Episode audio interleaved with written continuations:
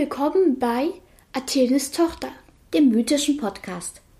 Am Mikrofon Clara und Iris.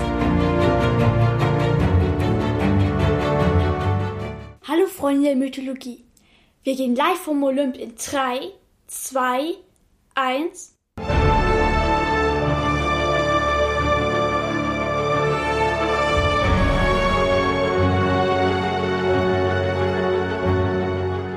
Heute weiß ich schon, was Clara für eine Geschichte mitgebracht hat. Sie hat nämlich in der letzten Episode uns die Elias erzählt und den Anfang der Odyssee.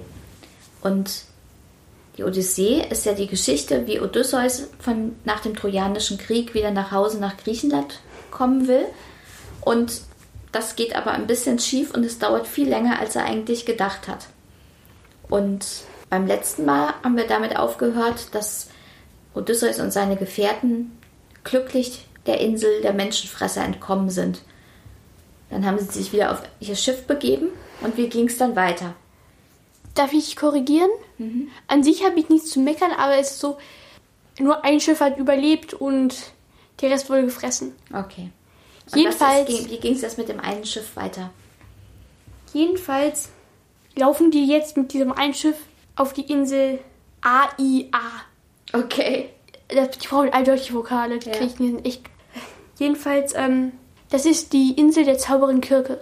Okay. Kirke ist eine ähm, Tochter oder Enkelin, also sie stammt von Helios ab. Okay, und von ihr kommt auch heute noch das Wort jemanden bezirzen, oder? Genau. Jedenfalls, Odysseus schickt den Kundschaft, um die Insel zu erkunden, und die hörten dann einen schönen Gesang.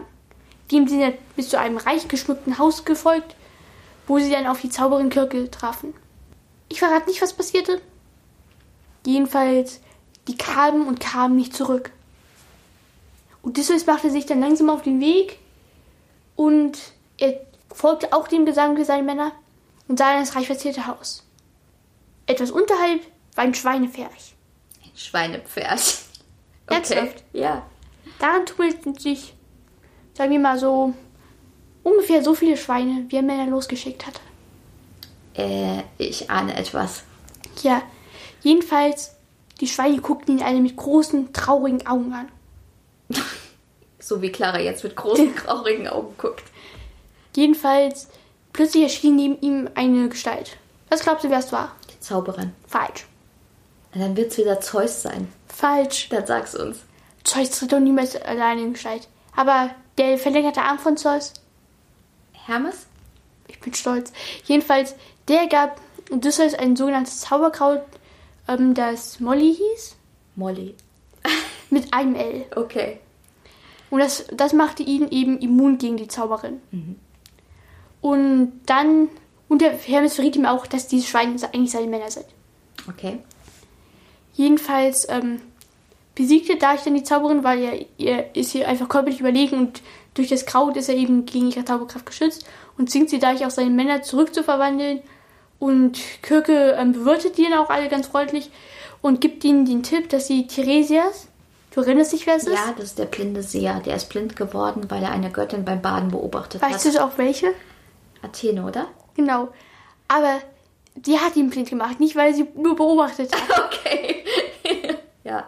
Jedenfalls, ähm, er besucht diesen in der Unterwelt und dort trifft er auch auf den Geist einer verstorbenen Mutter und weiteren hilfreichen Geistern, die ihm Tipps geben, wie beispielsweise, dass er auf der Insel des Helios keines der Rinder des Helios schlachten soll. Okay. Weil sonst. Okay. Jedenfalls, er und seine Gefährten kommen dann wieder aus der Unterwelt zurück. Kirke ähm, gibt ihm noch Proviant mit und die segeln weiter. Mhm. Dann kommen sie, sozusagen, das war auch einer der Tipps, als nächstes auf ihrer Reise treffen sie die Sirenen an. Okay, und sag nochmal ganz kurz, wie viele Männer sind denn jetzt noch bei Odysseus dabei? Sind es noch ein paar? Also so um die 20. Okay. Und vorher waren es wahrscheinlich vielleicht so um die 60. Also die haben sich drastisch reduziert. Mhm. Will ich sogar noch mehr. Jedenfalls, ähm, Odysseus weiß, was die Sirenen sind. Nämlich, das sind frauenähnliche Wesen, die mit ihrer Stimme Menschen in den Tod locken. Okay. Man sagt ja auch heute noch, dass also so sirenenhaft, wenn genau sowas gemeint genau. ist. Genau. Ne? Und sozusagen, kennst du die Sage der Lorelei? Ja. Das war auch so eine Sirene. Beziehungsweise ist basiert auf demselben Prinzip. Okay. Also Frauen sitzen am Ufer, singen ganz schrecklich und die Schiffe fahren in den Abgrund. Nee, so schön, dass die, dass die Fischer Okay. sozusagen, ähm, aber dass die Seefahrer halt nicht auf das Gewässer achten und bei den Sirenen war es so, dass die sozusagen durch den Gesang die ähm, zum deren Felsen gelockt haben, damit die dann fressen konnten. Und während sozusagen bei Lorelei halt so war, dass die nicht auf die Felsen achten konnten. Jedenfalls, es gibt aber auch diese Sage, dass in dem Gesang der Sirenen eine ähm, sehr viel Wahrheit enthalten sein soll, also über was die singen, dass das sich unglaublich bilden soll. Und deshalb ließ ähm, Odysseus seinen Männern, also hat er seinen Männern aufgetragen, dass sie sich die Ohren mit Wachs verkleben sollen und ihn an den Hauptmast binden sollen, ohne ihm die Ohren zu verkleben. Und egal was er sagte, halt eben nicht, ihn auf keinen Fall losbinden sollen. Und so konnte die einfach passieren, weil und Odysseus hört gleichzeitig auch noch den Sang Gesang der Sirenen. Okay. Dann kommen die sozusagen zu einem der schrecklichsten Monster, beziehungsweise zu den zwei schrecklichsten Monster. Skylla und Charybdis, oder? Ich bin stolz, genau. Kennst du das Sprichwort, man befindet sich zwischen Skylla und Charybdis? Das ist so ähnlich wie man kommt vom Regen in die Traufe, oder? Nein, das ist so wie zwischen zwei Übeln wählen. Ah, okay. Weil Charybdis ist ein Monster, das einen riesigen Strudel verursacht und so die Schiffe in ihrem ja, Maul zieht. Während, ähm, also man kann sich so vorstellen, hier ist ein Felsen, da ist ein Felsen. An dem einen Felsen ist der riesige Strudel, auf dem anderen Felsen hockt Skylla, ein Monster mit sechs Köpfen, was Menschen frisst. Oh. Tolle Und es Wahl. ist so, man kann dieses Felsen nicht umschiffen, weil die sind mit einer Art Magie ähm, belegt, dass man, dass sie immer wieder vor dir auftauchen. Also du musst sie passieren, wenn du weiter willst. Und sozusagen Odysseus entscheidet sich dazu, nicht so, dass er weiter weg von Charybdis fährt. Das heißt näher dran an Skylla und die frisst halt sechs Leute. Hm. Weiter. Okay, da waren es nur noch 14 oder sowas. Ja, es sterben noch mehr. okay. Weil dann kommen die nach Thrinakia. Das ist die heilige Insel des Helios. Das ist da, wo er keine Kühe schlachten soll. Ja. Aber sozusagen, obwohl er seine Gefährten gewarnt hat, die Vorräte gingen zu, gehen zu Neige. Die haben Hunger und es passiert, was passieren muss. Seine Gefährten schlachten ein paar Rinder. Dann Donnerkeulen, seine Gefährte tot und Odysseus kommt auf dem Schiffsbug sitzend. Das heißt, Odysseus ist jetzt alleine. Ja. Und jetzt wird er auf einem Floß an die Insel Ogygia angespült. Sagt ihr das was? Nee. Das ist die Insel der Kalypso. Und Kalypso ist? Eine Tochter des Atlas. Okay. Also sozusagen, sie ist auch mit den Hesperiden verwandt. Mhm. Jedenfalls, sie hält ihn dafür ganze sieben Jahre fest, bis sie ihn auf Geheiß der Götter gehen lässt. Okay. Aber sie bewirtet ihn halt. Und es ist aber auch ihr Fluch, dass sie für ewig auf dieser Insel gefangen ist. Jedenfalls, dann, das nächste, was, man, was wir von Odysseus hören, ist ja, wie er von den Verjagten an deren Strand gefunden wird und nach griechischem, griechischem Gastrecht bewirtet wird. Und erst dann nach seiner Identität gefragt wird. Und da gibt er halt preis, dass er Odysseus ist und erzählt von seiner Irrfahrt. Dann schicken die Verjagten ihn mit einem Schiff zurück nach Ithaka. Ah, und jetzt ist Happy End. Jetzt erzählen wir noch von seiner Rückkehr. Okay. Es sind ja über 14 Jahre vergangen. Okay. Und hat seine Frau dann überhaupt noch damit gerechnet, dass er noch zu, zurückkommt? Sie hat gewartet. Hm. Das war ist eine Penelope ist eine der treuesten Frauen, die es jemals gab. Hm. Ich hoffe, das hat auch Odysseus so gesehen. Na klar. Bloß leider haben es alle anderen heiratfähigen Männer auf der Insel nicht so gesehen. Das heißt, ja, sind die ganze Zeit um Penelope herumscharwenzelt und sind ja auf den Keks gegangen. Weniger darum, dass die Königin sehr schön war, andererseits, wer sie heiratet, wird König. Okay, guter Deal. Naja, jedenfalls, Odysseus kommt an Land und dort tritt ihm die Göttin Athene zu. Sie ist übrigens auch seine Schutzgöttin. Und die verwandelt ihn in einen alten Bettler und ähm, weist ihn zu einem Hirten, der vor der Hauptstadt von Ithaka lebt. Und den, just diesen Hirten besucht auch der inzwischen erwachsene Sohn Telemachos. Und dort erkennt er seinen Vater und die beiden schmieden einen Plan, wie sie sozusagen, denn er erzählt seinem Vater, dass es ganz viele Bewerber in den Hallen von des Königspalastes gibt und wie sie am besten ja diese austricksen können. Aber könnte nicht einfach Odysseus zurückkommen und sagen, ich bin wieder da, verpisst euch? Das waren, die sind ungefähr so Penetrant? wie Zeus. Okay.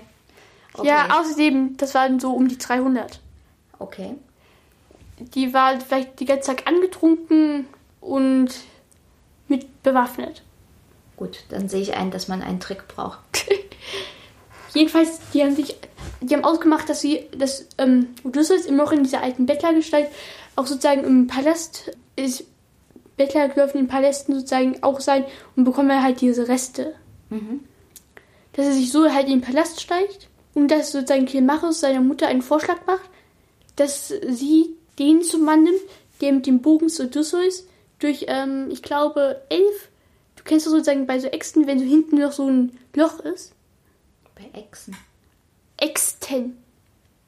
Also irgendwie, also ja, ähm, Wo man an der Wand aufhängen kann. Beispielsweise genau das. Okay. Hm? Ähm, wer durch elf dieser Dinger, die hintereinander aufgereiht ist, mit einem Fall durchschießen kann und dann noch das Ziel trifft. Mit Ja. ähm, Odysseus Bogen. Und ähm, so passiert es dann auch. Und sozusagen, ähm, Odysseus sieht halt, wie unverschämt diese Bewerber sind. Und er wird dann aber auch von seiner alten Hebamme, die immer noch im Palast arbeitet, erkannt an einer Narbe am Bein, die er sich mal bei einer Wildschweinjagd eingefangen hat. Okay. Und jedenfalls, ähm, Penelope macht das dann, macht auch den Vorschlag, den ihr, ihr Sohn ähm, ja gemacht hat. Und es ist so, keine Bewerber kann den Bogen auch nur ansatzweise spannen. Okay. Außer? Ja, dann fragt Odysseus in der Bettgestalt, ob er es auch noch mal versuchen darf. Und sozusagen, er spannt ihn ohne Mühe und durchschießt alle diese Dinger. Okay. Und erkennt Penelope ihn dann? Und in diesem Moment wird er halt in seine normale Gestalt von Athene zurückverwandelt. Und Telemachos bittet seine Mutter, dass sie sozusagen sich nicht mehr im Saal aufhalten soll und nach oben gehen soll. Blutige Hochzeitsnacht, sozusagen. Blutiger? Es gab danach keine Freier mehr. Ach so, okay. Verstehe. Jedenfalls, ähm, Ach so, sie musste nach oben gehen, um das nicht mit anzusehen. ja, Verstehe. naja, danach Happy End. Okay. das war ja eine lange Irrfahrt. Aber wenn es gut endet, geht's ja. Ja, definiere gut. Odysseus ist wieder zu Hause. Ja, Königsfamilie wieder vereint und Frieden in der Ägäis. Bis auf diese kleinen Zwischenstreitigkeiten etc. Verstehe. Aber ich nehme an, dass es noch mehr Heldengeschichten gibt, oder? Es gibt auch eine ganze Menge Eus. Okay, und von denen werden wir beim nächsten Mal was hören. Bis dahin, tschüss. Das war Athenes Tochter. Bis zum nächsten Mal und bleibt auf unserer Seite des Stücks.